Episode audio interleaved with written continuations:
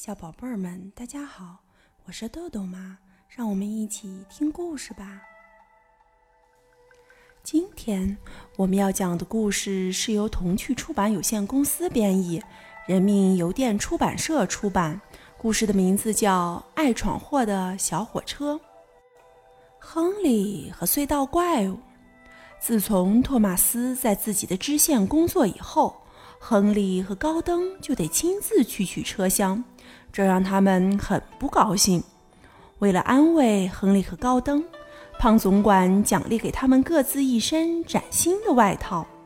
亨利又换回了绿葱葱的衣服，不过他俩还是一肚子不满意。我们不能休息，我们想休息。亨利和高登总是这样抱怨：“你们是懒虫，懒虫，懒虫。”车厢们嘲笑说：“不过，当马戏团进城的消息传来后，小火车们都把疲劳忘得一干二净了。他们都好想去拉这些特别的车厢啊！”詹姆士很幸运，他负责送马戏团离开，大家都羡慕极了。一天早上，一条隧道被堵住了。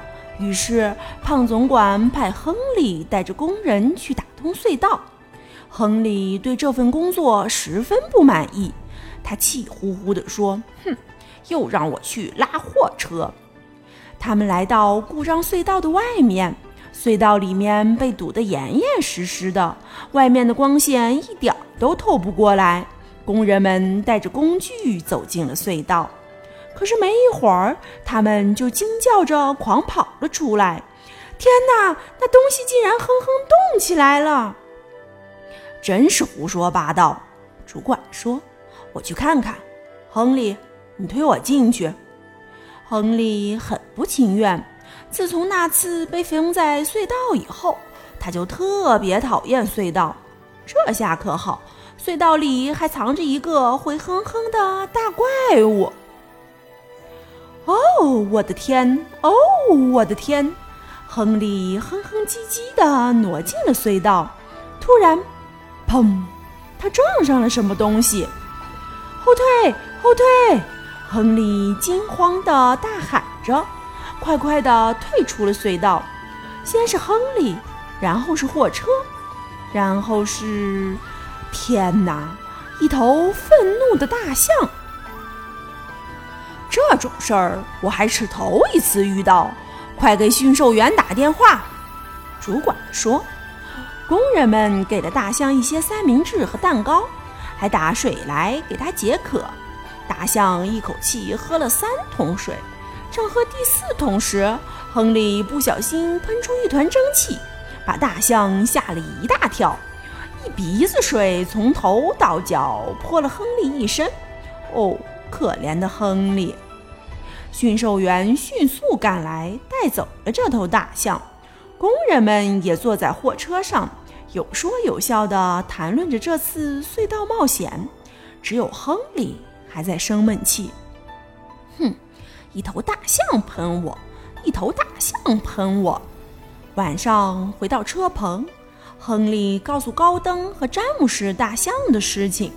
这次他俩没有嘲笑他。而是同情地说：“哦，可怜的老亨利，你今天的经历真是糟糕透了。没水车和转车台，一般在大火车站都会设一个转车台。有了它们，爱德华、亨利、高登和詹姆士就能轻松地掉头了。因为对于有没水车的火车来说，快速后退是非常危险的。”而蒸汽小火车，比如托马斯，却不需要转车台，它们向前向后都跑得一样好。不过，要是听到高登的话，你就会以为胖总管给他装没水车，只是为了让他显得更重要。我们的没水车非常非常重要，高登说：“小托马斯，你没有没水车，当然不能理解。”我们会胖总管转运货车、拉车厢，还跑那些特别脏的路线。嗯，这些事儿其实其实不该我们做。”说完，高登喷出一团白烟，赶快开走了。托马斯咯咯咯地笑着，拉着安妮和克拉贝尔也离开了。终点站到了，等旅客们都下了车，高登慢吞吞地把空车厢转到支线上。我不能休息，我想要休息。高登一边往转车台开，一边抱怨：“转车台靠近大海，那里的风大极了。”即使像高登这样的大块头，也容易失去平衡，很难转对方向。而今天恰恰是高登坏脾气的日子，海风吹得又格外猛烈。司机想让高登停在正确的位置上，向后推推，又向前挪挪，可是高登一点儿也不配合。司炉用力转动方向柄。但高灯太重，海风太猛，方向柄又沉极了。工人们也一起努力，想把高灯转到正确的方向。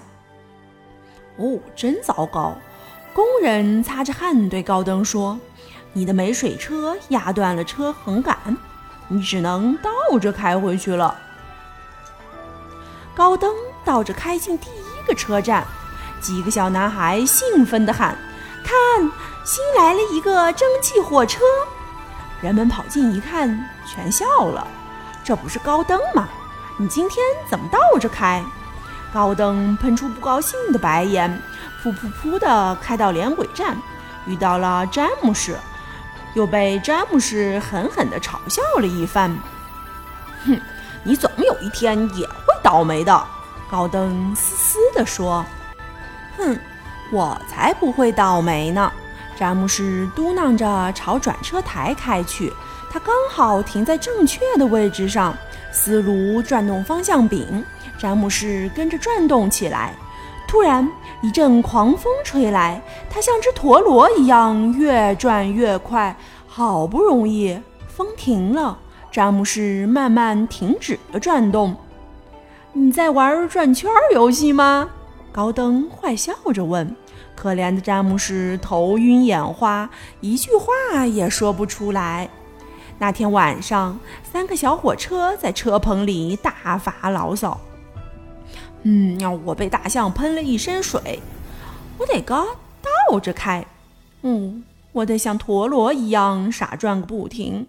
胖总管还让我们亲自转运车厢。”他们越说越气愤，听着。高登说：“明天我们要这么做，准叫胖总管傻眼。”车棚里的大麻烦。第二天，胖总管正在办公室里工作，门外的吵闹声让他皱起了眉头。“嗯，为什么这么吵啊？”站长走了进来，他看起来非常担心。亨利闹别扭。没有来拉车厢，乘客们正在抱怨呢。真是胡闹！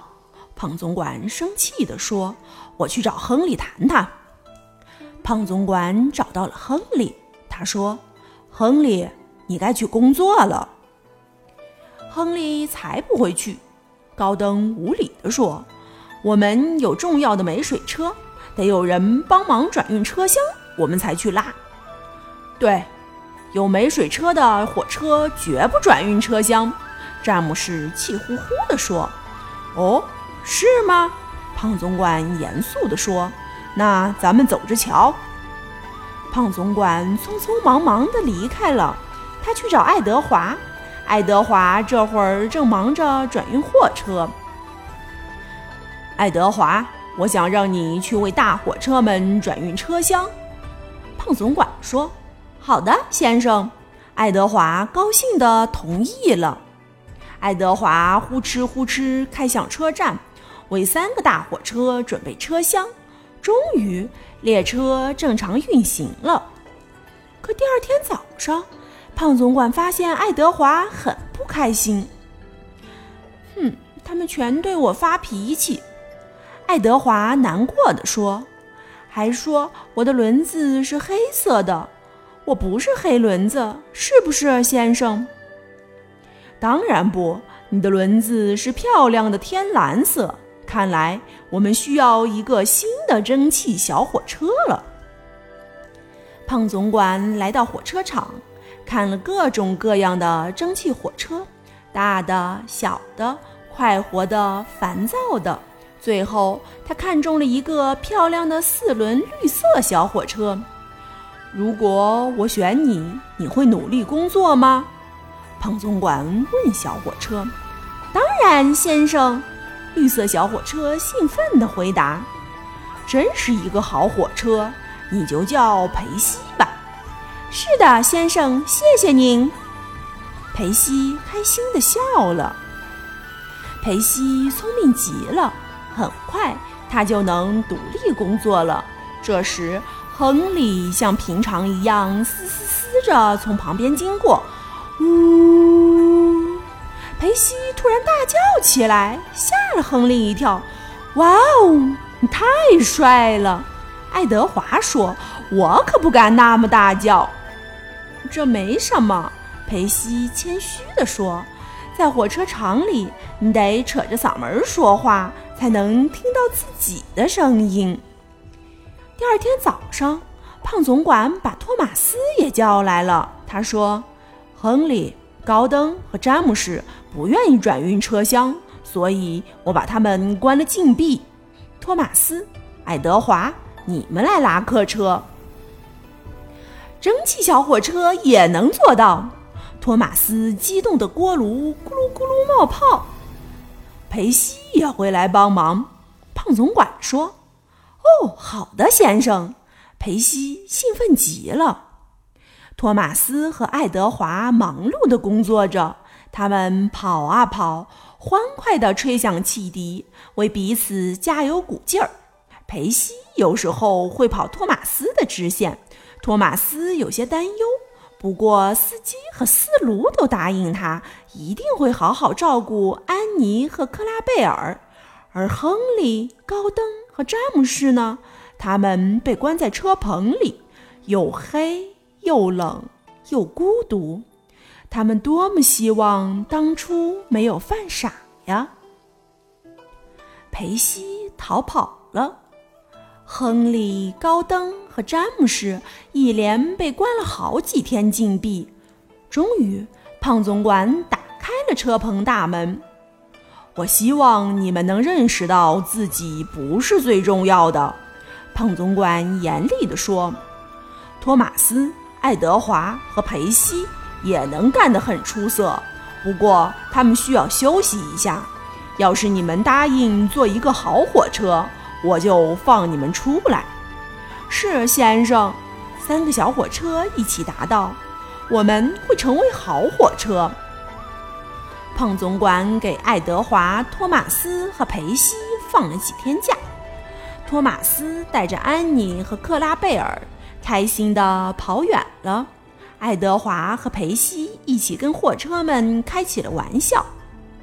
停停停！火车们尖叫着被推着跑，可是两个小火车并没有停下来，他们继续推啊推，直到所有的火车都整整齐齐地排列好为止。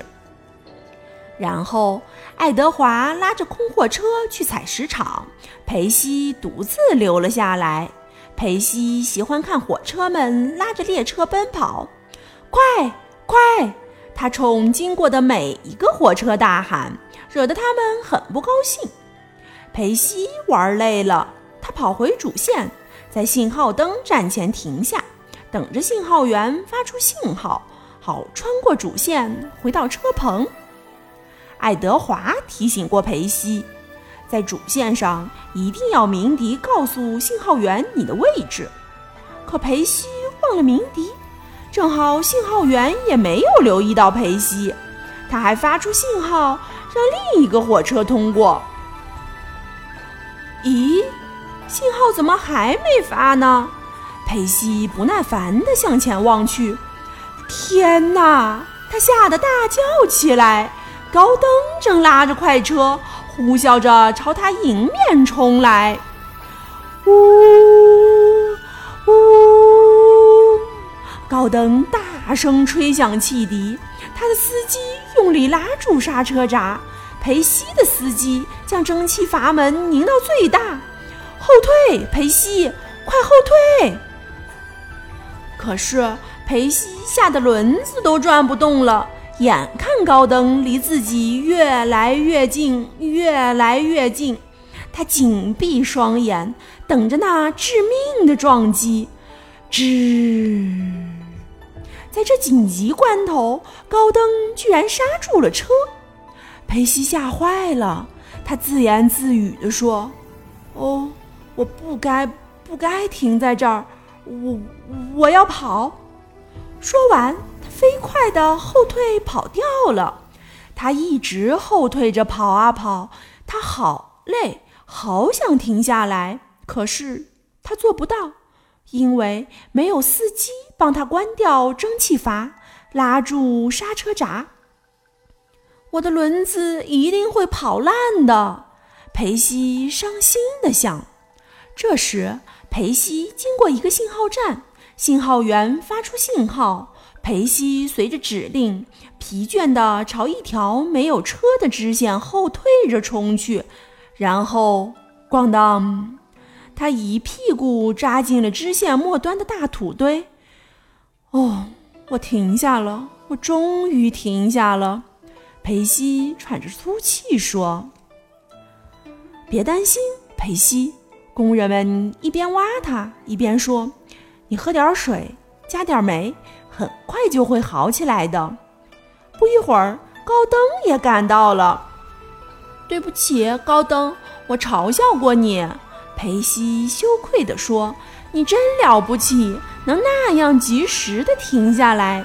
现在。”裴西每次开上主线的时候，都会倍加小心，再也不敢有一点儿马虎了。今天的故事就讲到这儿吧，小朋友们别忘了让爸爸妈妈关注我们哦！一本一景一世界，拜拜。